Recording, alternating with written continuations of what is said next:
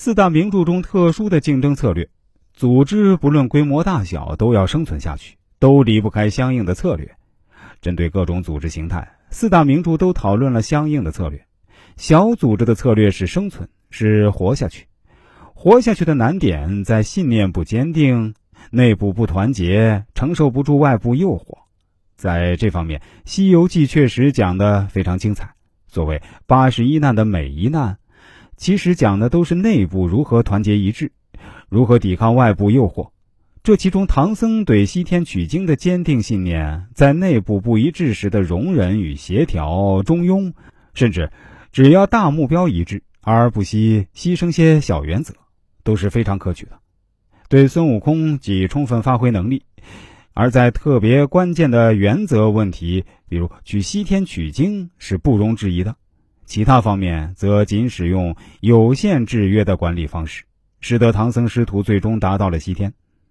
唐僧公司成为一时无二的小企业，接下来是纳斯达克上市还是不上市的问题了。中型企业如何做大呢？《水浒传》提供了最好的诠释版本。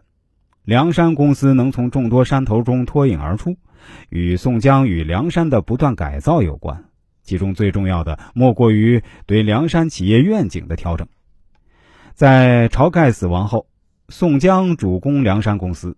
宋江做的很重要的一步是将梁山原来的聚义厅改为忠义堂，这一改动啊，使得过去的替天行道有了中国忠家的具体目标，也为梁山公司戴了顶红帽子，使梁山公司成为国家公司有了可能。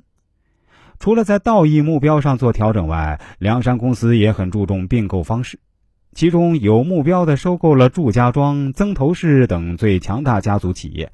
兼并了二龙山、少华山等超强实力的山头公司，从而成为天下第一民营企业。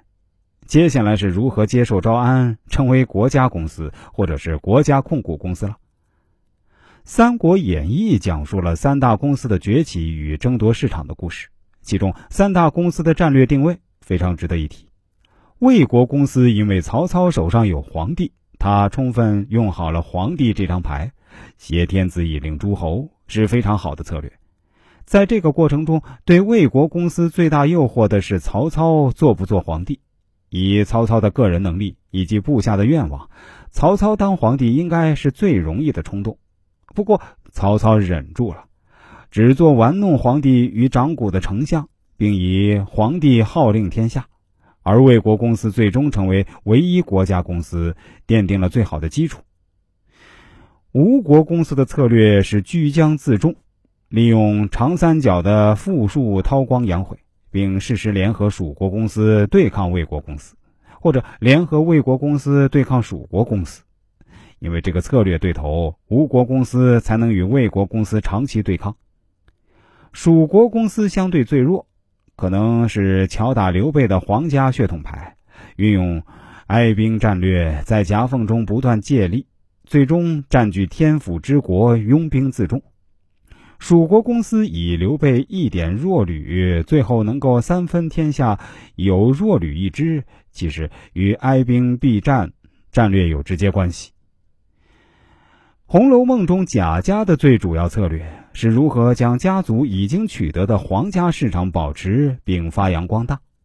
只可惜，因为宁国府的贾珍过于沉湎于酒色。而荣国府的贾政又投身于政务，使得两家人没有真正主政的家族，在皇家市场上不仅无法开拓，甚至啊连自保都不容易。当然，在管理上没有开放，也是其失策的地方。